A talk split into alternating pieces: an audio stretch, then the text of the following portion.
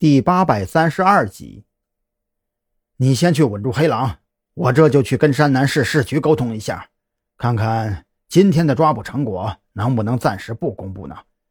这一来呢，能给我们争取到一定的缓冲时间；二来呀，你在云雀跟前周旋的余地也会更大一些。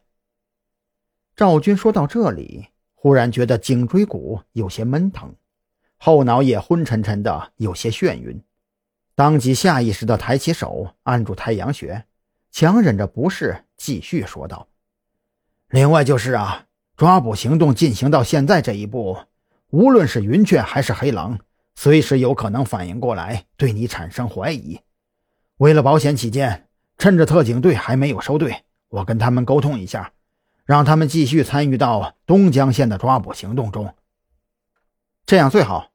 东江县的刑警队我去过。”警力非常吃紧，能够从山南市调人过去是最好的。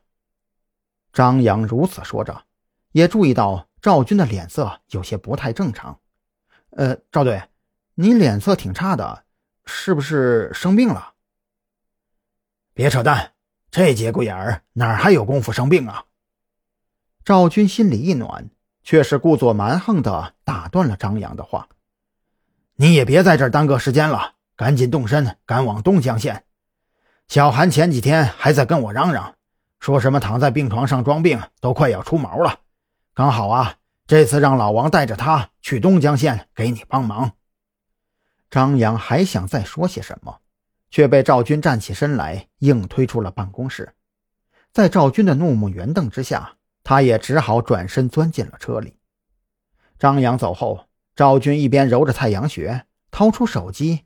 挨个给已经离开武警医院的老王等人打了一遍电话，让他们以最快的速度赶回特侦局的临时驻地，也没说具体安排，只是告诉他们有紧急任务需要立即执行。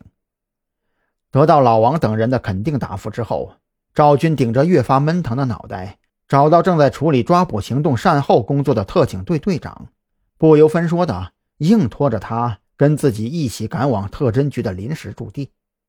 二十分钟之后，赵军在临时驻地召开了特侦局和特警队的联合会议。长条会议桌的右侧坐着老王等人，而左侧则是坐着一脸懵逼的特警队队长杨文虎，以及其他两名分队队长。我说：“赵队啊，神神秘秘的把我拉了过来，还搞出这么正式的阵仗，到底是什么事儿啊？”杨文虎见王啸天在赵军的示意下关上了房门，他知道这是参会的人都已经到齐了，这才开口问道：“呃，老杨啊，你先不要着急。嗯，在说明任务之前呢，还请你们特警队的三位签署一下面前的保密协议，并且将手机交由我们暂行保管。”赵军没有跟杨文虎废话，指着放在他们面前的保密协议开口说道。杨文虎收起了脸上的笑意，他仔细地阅读了一遍保密协议，其内容倒也没有什么出格之处，无非是约束自己三人对接下来即将知道的案情内容保密，如果违反了该协议会如何处罚之类的内容。略加思索之后，杨文虎从口袋里掏出钢笔，刷刷几笔下去，在保密协议的签名栏写上了自己的名字。有了队长带头。另外两名分队长也没有什么好说的了，也跟着在保密协议上签上了字。赵军等他们三个人签署完保密协议，将这三份保密协议收了起来，仔细查看了一遍，并且示意老王起身收了三人身上的手机等个人通讯器材，这才彻底放下心来。